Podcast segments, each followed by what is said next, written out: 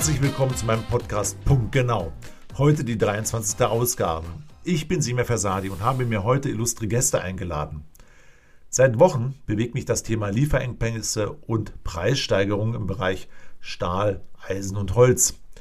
Viele Fragen treiben mich da herum und ich erlebe immer mehr, dass Unternehmen unter diesem Preisdruck leiden. Ich lerne aber auch, dass Abfallprodukte aus Öl im Bau benötigt werden. Das ist eine tolle Erfahrung, die aber heute nicht diskutiert wird. Es zeigt mir aber auf, woher scheinbar Centartikel mit großer Bedeutung herkommen. Wen habe ich mir heute eingeladen? Zum einen Cornelius Pleser, der seit 1995 ein Auktionshaus betreibt und Maschinen- und Industrie Industrieanlagen verwertet. Und zum anderen ist heute zu Gast Axel Kahl. Er ist ein erfahrener Banker bei der CB Bank im Bereich Mittelstand und Startups und nebenbei auch noch Coach. Er hat bereits mittelständische Unternehmen in seinem Bankenportfolio, die unter diesen aktuellen Preissteigerungen leiden und die nach Ausweitung der Kreditlinien fragen. In unserem heutigen Podcast geht es nicht darum zu jammern, sondern Lösungen zu finden, die mittelfristig die deutsche mittelständische Wirtschaft auf stabilere Lieferketten und Partnerschaften setzt. Es geht darum zu diskutieren, ob zum Beispiel eine enge Partnerschaft mit Lieferanten vielleicht auch im engeren Europa eine Lösung sein kann. Was braucht es dafür politische Rahmenbedingungen? Chefökonomen aus renommierten Bankenhäusern erzählen mir und prognostizieren eine Entspannung im späteren zweiten Halbjahr. Nur, was passiert bis dahin und was passiert, wenn wir wieder ein ökonomisches Tal erleben? Welche vorausschauenden Ansätze sollte ein Unternehmen verfolgen? Da wir uns drei auch schon ein bisschen länger kennen, haben wir uns darüber verständigt, in diesem Podcast das gepflegte Du vorzuführen. Nun aber möchte ich die beiden Protagonisten ans Mikro bitten. Cornelius, du zuerst vielleicht. Wie sind deine Erfahrungen mit den Unternehmen aktuell? Was kannst du uns berichten? Wie ist die Atmosphäre? Guten Morgen, lieber Senior, vielen Dank. Ähm, es sind ähm, unterschiedliche Erfahrungen, die wir, äh, die ich gemacht habe. Gestern bin ich ähm, in Wiesbaden gewesen bei einem Bauunternehmer. Wir haben dann ein gemeinsames Projekt und er erzählte mir auf meine Frage hin, wie gehst du um mit Preissteigerung? Sein Kalkulator saß mit am Tisch. Und äh, wie begegnet ihr den Situationen? Wie habt ihr euch auf die Zukunft äh, vorbereitet, gerüstet? Das war ganz funny zu sehen. Einer der ganz wenigen, die haben äh, für die nächsten zwei Bauvorhaben, die sie dann auch insgesamt 18 Monate beschäftigen, ihr Kontingent im Vorfeld abge, äh, abgesaved und haben das Material. Das ist ein unglaublich logistischer Aufwand gewesen, aber Safety First, die haben das Material auf ihre Lagerplätze verbracht, damit dort bei eventuellen Störungen oder ähnlichen Dingen nicht fremde Rechte oder ähnliche Sachen reingerätschen sehr wohl sind sie unsicher, denn sie sagen, vielleicht fehlt uns ja für das Bauvorhaben am Ende ein Nagel oder irgendetwas, woran sie nicht gedacht haben. Und ähm, also das ist äh, trotz all dem, all dem ähm, doch relativ safen äh, Thema, ist das ähm, immer noch so ein bisschen Blindflug. Ich, aus meiner Sicht ganz hervorragend, vollkommen außergewöhnlich auf dieses Thema vorbereitet. Ähm, aber anderen geht es nicht so gut. Aus unserem äh, Umfeld heraus. Da sind wir eng befreundet mit diversen äh, gewerblichen Endkunden, die wir haben. Da sind Möbler mit dabei und diverse andere, die Ausschreibungen gewonnen haben, aber jetzt große Schwierigkeiten haben, die Preise zu halten, weil natürlich die Rohstoffmarge sich verändert hat. Und ähm, die haben oftmals auch dadurch, dass Fixverträge abgeschlossen sind, das Problem, dass sie diese Preissteigerung nicht weiterreichen können.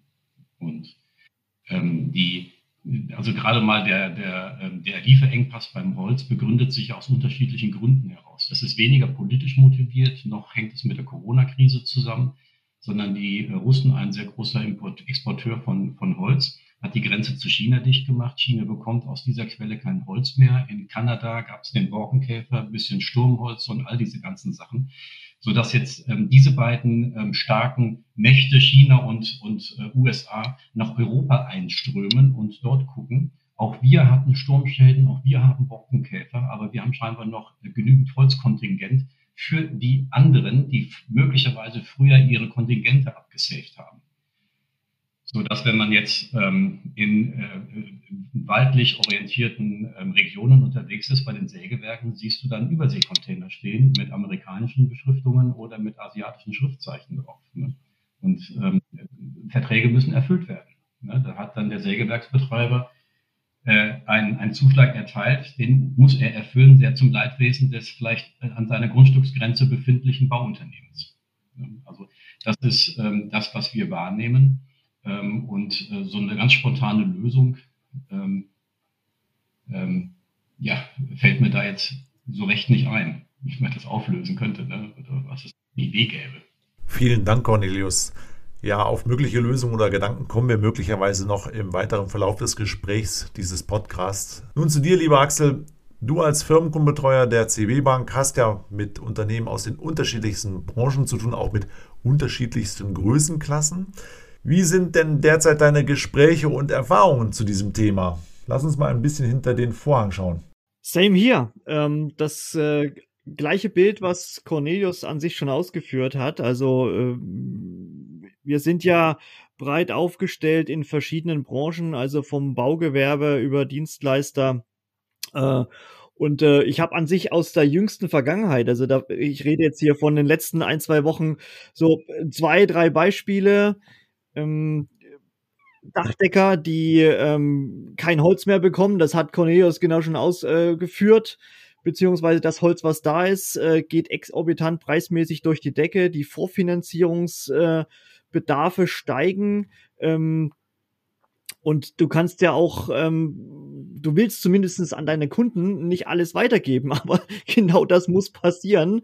Äh, und dann stehen halt die Kunden da. Und wenn das jetzt private Häuslebauer sind mit einem begrenzten Budget, mit einer Baufinanzierung, die äh, ja natürlich limitiert ist und Nachfinanzierung ist oftmals schwer, äh, dann und so ein Dachstuhl, der kostet ein paar Mark 50, dann gibt's halt echt ein Problem. Wirklich ein ähm, multidimensionales Problem. Ja, also Holz ist knapp und Holz ist teuer. Punkt eins. Äh, zweites Beispiel, ähm, Maschinenverleiher, der zum Beispiel Baumaschinen verleiht äh, und äh, da kann halt auch ab und zu mal was kaputt gehen. Ersatzteile. Äh, für bestimmte Ersatzteile aus den USA ähm, gerade mal nicht da. Kann nicht geliefert werden. Engpass, Logistik, wie auch immer, Stillstand ähm, bedeutet, kann nicht gearbeitet werden, kann nicht verliehen werden, Umsatzausfall. Ne? Drittes Beispiel, Medizintechnikunternehmen, ähm, so an der, an der Schwelle oder an der Schnittstelle zwischen Elektrotechnik und, und, und, und, und IT gibt es auch um bestimmte Teile, die aus der ganzen Welt kommen und ähm, wo es Engpässe gibt mit dem Material und wo es dann heißt, okay, das nächste Mal, wenn ich etwas bekomme, kaufe ich alles auf, was ich kriegen kann und leg's mir einfach ins Lager. Das ist so mal, sind mal drei ähm, Blickwinkel von drei unterschiedlichen Branchen zum Status quo, den ich erlebe. Vielen Dank, ihr beiden. Das stellt natürlich für mich die große Herausforderung, weil wenn ich in einem Unternehmen bin und mir das Thema Planung, Forecast, Cashflow, anschaue, das ist natürlich jetzt dann eine Riesenherausforderung unter diesen Bedingungen, wenn der Einkauf quasi stundenlang telefoniert, um Rohstoffe zu besorgen. Auf der einen Seite dann auch irgendwelche Grenzen versucht einzuhalten. Wenn es dann aber nicht geht und die Produktion weiterlaufen soll, werden auch dann die höheren Preise akzeptiert zu Lasten der Liquidität des Unternehmens. Das ist eine Spirale, die da losgetreten ist. Nur mal konkret gefragt, im ersten Schritt, was haben denn Unternehmer aus eurer Sicht außer diesem Liquiditätsforecast wirklich konsequent täglich, taggenau zu planen, ähm, auch in den Gesprächen mit den Banken für Möglichkeiten? Vielleicht, Axel, an dich die erste Frage, so im, im, im Zusammenhang mit deiner Funktion als Banker. Was kannst du denen mit auf den Weg geben? Ja, Planung ist, glaube ich, die eine der größten Herausforderungen in der heutigen Zeit.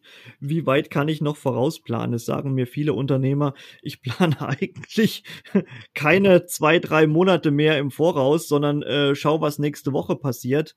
Ähm, ich kann nur dazu empfehlen, ähm, in, in Gespräche mit den äh, Hausbanken, mit anderen Finanzierern, mit alternativen Finanzierern zu schauen, dass ich meinen Finanzierungsmix so flexibel wie möglich gestalte und die äh, Finanzierungselemente so aufstelle, äh, dass ich ähm, in der Lage bin, äh, auch mal ähm, höhere Preise im Einkauf zu verkraften, ähm, Lieferengpässe beziehungsweise Leistungs, Leistungslücken, wo ich nichts abrechnen kann, weil ich gerade nicht arbeiten kann, auch überspringen kann.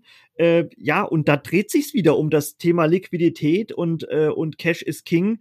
Ähm, also da ist derjenige schlecht beraten, der eine äh, sehr dünne Eigenkapitaldecke hat, der ähm, keine Reserven mehr hat und äh, der seine Beziehung zu den Banken bisher nicht gepflegt hat, möglicherweise keine Kontokorrentlinie, äh, keine zusätzliche Liquiditätslinie über Factoring etc. hat äh, und dann auf einmal anfängt, oh, jetzt muss ja ganz schnell was passieren.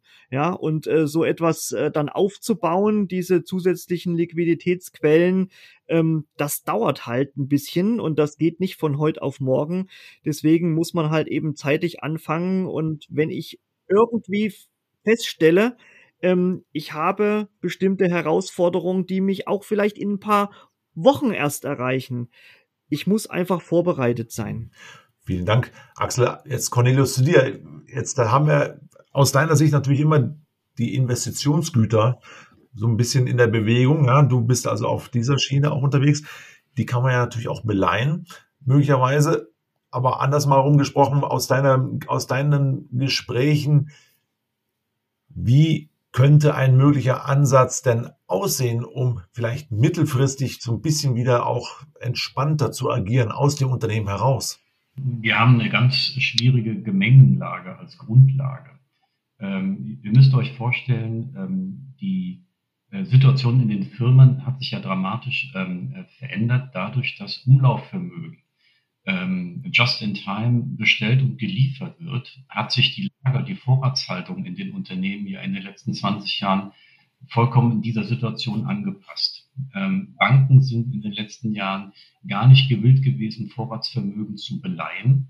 Äh, das unterschiedliche Gründe heraus. Erstmal die Überprüfbarkeit. Ähm, nach Maris muss der Banker ja dann auch regelmäßig dort diese, äh, diese Themen äh, verproben, ob die äh, Salden noch stimmen. Das ist ein unglaublicher Verwaltungsaufwand auf Bankenseite. Das darf man absolut nicht ausblenden. Das, ähm, das ist die eine Geschichte. Das kostet richtig Geld. Ähm, und dann ist das in der Mischkalkulation, in der Kundenbetreuung einfach, äh, muss das mit verpuffert werden, so dass es da auch schon ein bisschen ähm, Knirschereien geben kann.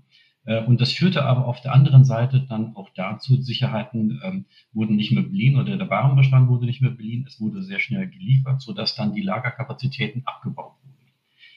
Ähm, bedeutet, ähm, der, der, der Unternehmer sparte sich die Lagerhaltung, das Personal, das ganze, die ganze Infrastruktur dort äh, drumherum. Ähm, und äh, das ist die Ausgangssituation. Jetzt haben wir, ähm, sind wir uns in welcher Phase auch immer der Pandemie, der Corona-Krise. Ähm, das bedeutet, ähm, der ist ja auch ein sehr großer Leidensweg, ähm, liegt hinter den Unternehmen und es ist noch nicht zu ersehen, wann dieser vorbei ist, dieser Leidensweg.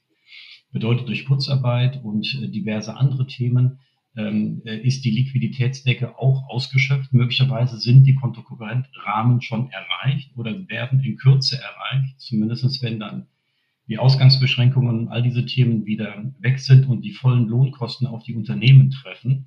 Ähm, deswegen bin ich bei dir, Axel. Es ist ganz, ganz schwierig, ähm, da jetzt richtig zu agieren.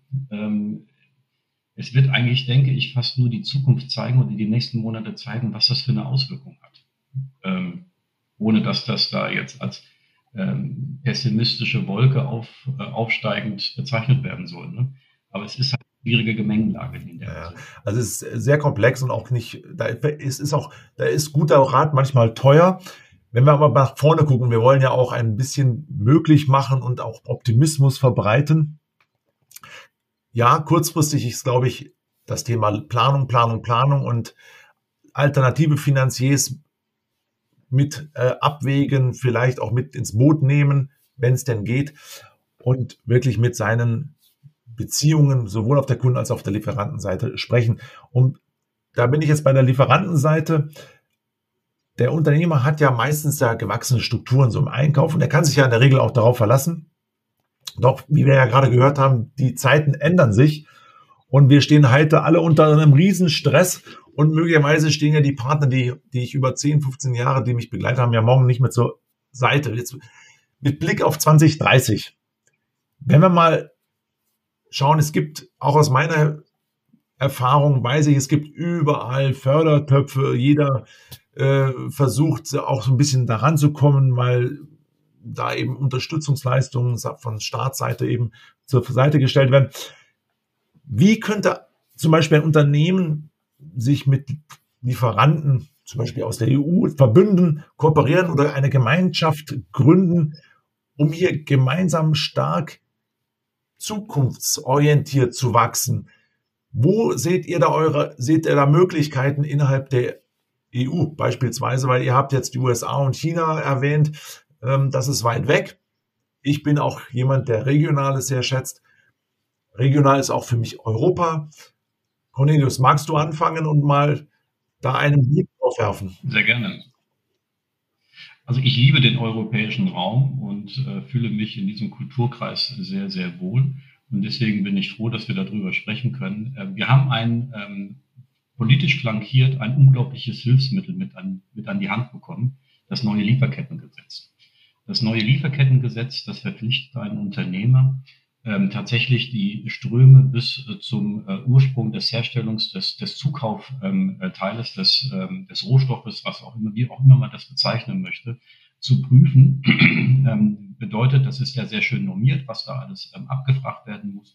Und ähm, das trifft ja sehr stark auf ähm, sogenannten Schwellenländer, Entwicklungsländer zu. Dort ist der Unternehmer verpflichtet zu gucken, dass keine Kinderarbeit stattfindet, dass gewisse Vorgaben des Gesetzes eingehalten werden. Ähm, das gilt ab aktuell ab einer Unternehmensgröße von 1000 Mitarbeitern, also der mittelschwere Mittelstand bis hin zu großen Konzernen, ähm, soll, und das muss ganz punktgenau dokumentiert werden. Und ähm, wenn also dort Verstöße festgestellt werden, wird es auch sehr, sehr empfindlich sanktioniert mit sehr, sehr hohen ähm, Geldbußen, teilweise bis zu zwei, drei Prozent des Umsatzes des Unternehmens. Ja? So haben wir einen wunderbaren Motivator, weil ähm, ich denke, äh, in diesen äh, betreffenden Ländern ähm, ist ja das Hinterfragen äh, von verschiedenen Abläufen nicht so sehr erwünscht. Ne? Und ich muss es ja dokumentieren, das heißt, ich muss es auch in irgendeiner Art und Weise festhalten. Diese Chance, die wir da bekommen, die sollte man eigentlich politisch flankiert. Das ist so mein Appell an eine andere Ebene. Also uns, auf uns drei hört ja niemand. Ne? Also von daher, das muss eigentlich ein, eine andere Ebene erreichen, die auch an den richtigen Stellen sitzen, um das zu moderieren und zu organisieren. Ja, das ist bankenflankiert, aber das ist ganz vor allem politisch flankiert. Und da muss es ähm, eine, eine Gemeinschaft geben, äh, einer neueren Art. Und das macht dann auch uns Europa stark. Ja? Und das ist so meine Vision, die ich habe, aber it doesn't go just like this. Also ähm, das ist halt auch etwas, was äh, wirklich dauert. Ähm, aber das ist eine schöne, schöne, große Vision, die uns allen hier regional helfen würde. Und es ist auch so schön State of the Art, es ist umweltverträglicher, weil die Transportwege kürzer sind. Ne? Also von daher, das wäre so meine Idee dazu.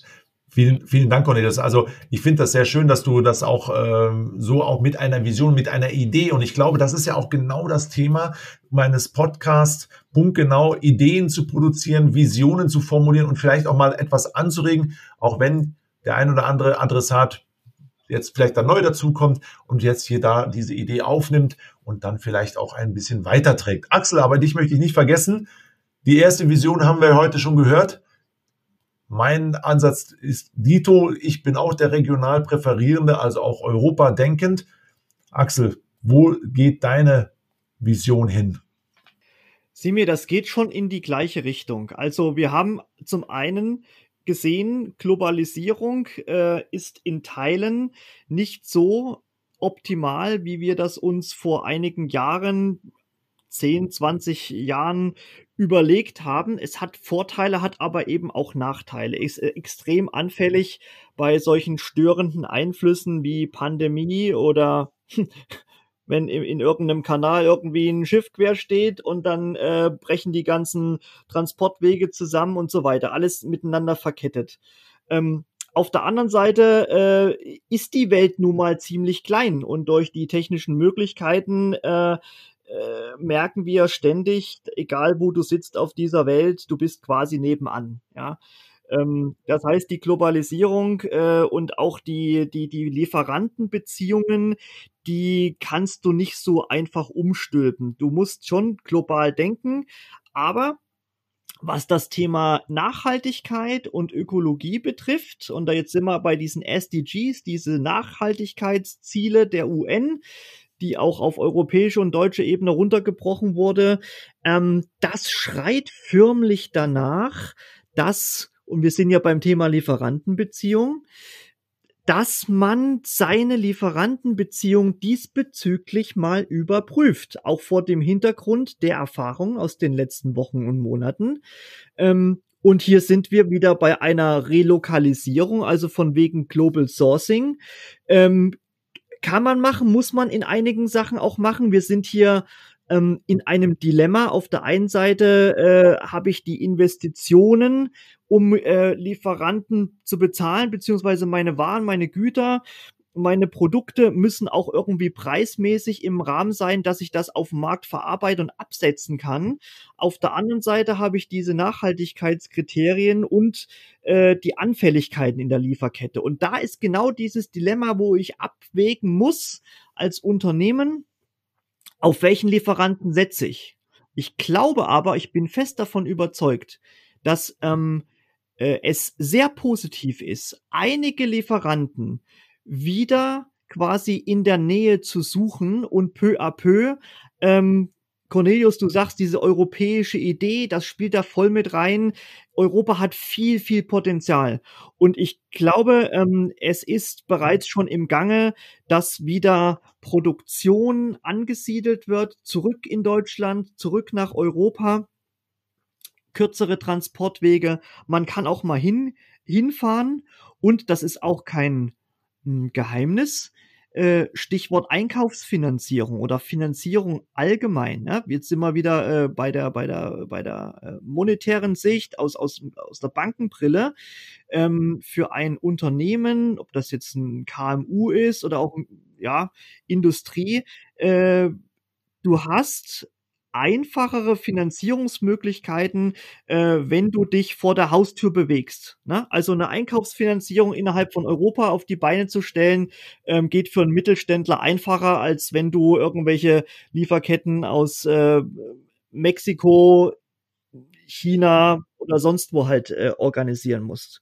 Ja, und äh, von daher auch mein Credo, ähm, liebe Unternehmer, schaut mal, was ihr vor der eigenen Haustür bekommen könnt und auch der Appell ähm, an die Politik, das hier mit gezielten Fördermaßnahmen zu unterstützen. Stichwort Förderprogramme, Fördermittel. Das ist ja so ein wirtschaftspolitisches Lenkungsinstrument, um es attraktiv zu machen, dass auch Lieferanten sich wieder hier ansiedeln. Ja, und das ist dieser, dieser, dieser, da schließt sich der Kreis, ähm, wo ich bisschen steuern kann. Auf der anderen Seite auch mit meinem Mindset überlege, was ist denn langfristig äh, gut für uns alle auf der Welt. Vielen Dank für das Statement, Axel, sehr, sehr stark. Förderung und Finanzierung hast du gerade jetzt mir den Ball direkt wieder zugespielt, weil das ist natürlich das, was natürlich jetzt jeder an dieser Stelle äh, sagen wird. Cornelius und Axel, das und Semi, ihr seid ja äh, gut unterwegs, ihr habt eine Vision, eine Idee, aber guckt doch mal bitte aufs Konto. Cornelius, du hast es gesagt, die äh, Kontokorrentlinien laufen möglicherweise voll. Ähm, und Planungen werden nur auf äh, Monatsbasis fast nur aufgebaut. Und jetzt kommt jemand mit daher und sagt, bau mir bitte in Europa eine Infrastruktur auf, die dem, die das ersetzt, was ich mit, was ich global sozusagen ähm, aufgebaut habe. Nur wir wollen ja nicht jammern, sondern wir wollen hier reinschauen und gucken, was gibt es denn schon in Europa für Möglichkeiten, Gibt es nicht vielleicht schon den einen oder anderen Ansatz, den man konkret verfolgen kann? Wenn ich aus meiner eigenen Erfahrung weiß, da weiß ich, dass wir hier äh, Bayern Invest haben, wir haben ähm, Ansiedlungsprogramme in Portugal, in Bulgarien, da gibt es äh, Knotenpunkte, an denen man sich wenden kann und so weiter und so fort. Natürlich dauert das alles seine Zeit. Nur mal an euch beide gefragt, Cornelius. Wenn wir jetzt mal auf 2030 gucken, das ist jetzt noch acht Jahre, wenn wir jetzt den Ball aufnehmen vom Axel, wie wirst du vorgehen, auch unter Aspekt der Finanzierung und des Investments, was da ansteht? Ist knifflig. Ähm, ist knifflig, wenn ich ähm, an die ähm, Gedanken, die ich zuvor geäußert habe, anknüpfe, äh, wird es ähm, ohne ähm, Flankierung ähm, aus, aus Politik und, und Förderthemen gar nicht stemmbar sein. Ähm, denn wir haben eine schlimme Zeit hinter uns, eine schlimme Durststrecke. Es gibt einige Gewinner, äh, aber es gibt halt auch ähm, sehr, sehr viele, bei denen es klemmt. Und ähm, den kannst du jetzt mit einer Vision, ähm, Blickpunkt acht äh, Jahre, die kannst du schlecht einfangen. Ja, die haben einfach Existenzsorgen. Und äh, das ist, glaube ich, jetzt hier die, die, das große Nadelöhr, was ähm, durchlebt werden muss. Ähm, und da sind ähm, andere Stellen gefragt, äh, die das ähm, aufgreifen, das Thema. Denn der Unternehmer steht alleine da im Moment. Der wird das sicherlich machen wollen, aber der wird sicherlich auch auf der anderen Seite im Moment nicht ähm, die äh, freien gedanklichen Kapazitäten haben, äh, um sich dann da ähm, damit zu beschäftigen, was grundlegend ähm, vielleicht nicht gut ist. Ähm, ideal wäre ja, wenn jeder in seinem Sprengel guckt, was kann ich machen, wo, äh, also ich bin so ein kommunikativer Mensch und wir machen sehr, sehr viel äh, Themen im Netzwerk und auch ähm, in, in der jetzigen Phase ähm, kannst du ähm, dein Geld verdienen. Ja, du musst halt einfach nur quirliger sein, aber es ist halt nicht jeder so akquisitionsmäßig unterwegs und der Unternehmer war das vielleicht auch früher vom Naturell her gar nicht gewohnt. Das heißt, ähm, der muss an, auf verschiedenen Ebenen an die Hand genommen werden. Er muss an die Hand genommen werden, er muss mental gecoacht werden, er muss, ähm, eine Vision muss ihm aufgelegt werden. Er braucht aber auch auf der anderen Seite Ruhe vor möglichen Sanktionen und ähnlichen Dingen. Also das ist ein ganz, ganz schwieriges, eine ganz, ganz schwierige Grundlage, die da ist, aber sie ist doch durchaus lösbar, ähm, bin ich der Meinung. Ähm, es muss nur jetzt äh, von oben, sage ich so gerne, ähm, eine eine Idee präsentiert werden, äh, die schon konkreter ist. Also ähm, das wäre so mein Gedanke dazu, so ganz spontan gewürfelt. Ähm, ja, also ähm, angehen. Nicht, nicht warten, sondern einfach machen, einfach angehen. Und vielleicht muss der Druck von, aus Unternehmerseite kommen, um äh, dann da der Politik zu sagen, ähm, hallo, wir sind eine Stimme, wir sind die wirtschaftliche Grundlage des Landes. Das ist doch so. Ne? Und äh, der, der, Wohlstand, der kommt äh, vom Arbeiten, nicht vom Verteilen. Also muss man jetzt sehen, dass man wieder ins Arbeiten kommt. Danke, Cornelius, für das Stichwort machen und tun. Wir sind auch Macher und wir wollen auch Dinge möglich machen durch Formulierung von Visionen und auch Gedanken. Axel, auch du kurz gefragt, wie sieht's aus?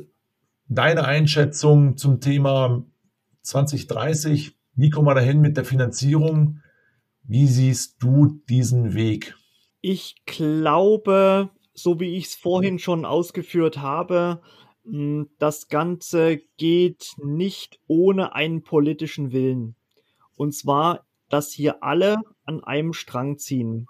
Hier kann sich Europa wirtschaftspolitisch wirklich mal ähm, von der allerbesten Seite zeigen und ähm, versuchen, einen Pol aufzubauen. Ich sage ganz bewusst nicht Gegenpol, aber einen, einen Pol aufzubauen, wie es die ursprüngliche Idee des europäischen Wirtschaftsraums war. Ja, ähm, dass mehrere Länder ihre Ressourcen zusammennehmen und äh, einen Wirtschaftsraum aufbauen, wo ich an sich immer vor der Haustür alles habe und alles bekomme, was ich brauche. Und weil wir allerdings jetzt so weit weg sind und ähm, uns verlassen auf ähm, Lieferanten und auf Beziehungen, die teilweise ähm, uns im Stich gelassen haben, beziehungsweise wo es durch andere Einflüsse nicht möglich war, Lieferung und Leistung zu erbringen, dann ist wichtig, dass die Politik Europa, Deutschland und dann auch in den einzelnen Regionen hier Förderprogramme aufbaut. Viele sind ja schon da, aber ähm, wer nicht gerade Profi in diesem Thema Fördermittel ist, ähm, der weiß es nicht, äh, dass man eine europäische Lieferanten- und Kundenlandschaft aufbaut, ähm, wo wir 2030 einen Raum haben werden, wo wir sagen können, ich kriege alles auch aus Deutschland, aus Europa ähm, und nur einige wenige Produkte, Waren, Güter, Rohstoffe, die beziehe ich halt woanders her, um sich einfach stabiler zu machen, ähm, weniger ähm, angreifbar beziehungsweise ja resilienter zu machen gegenüber von äh, anderen Krisen, die da wieder kommen werden. Ja, also nach der Krise ist vor der Krise. Und das wird auch weiter so gehen. Ob das jetzt Corona heißt oder ein anderes Virus oder was weiß ich. Äh, Thema Klima muss ich euch nicht erzählen, was da alles auf uns zukommt. Ähm, und es schließt sich der Kreis in meiner Argumentation. Wir brauchen hier politische Leitplanken, die das erkennen und das fördern. Und dann, das, was Cornelius sagt, die Initiative des Unternehmers, der selber agil ist und sein Unternehmen entsprechend zukunftssicher auch ausrichten kann. Und wer das nicht kann, der bleibt halt auf der Strecke. Vielen Dank, Axel und Cornelius, für eure wertvollen Beiträge und diese starken Statements zum Schluss.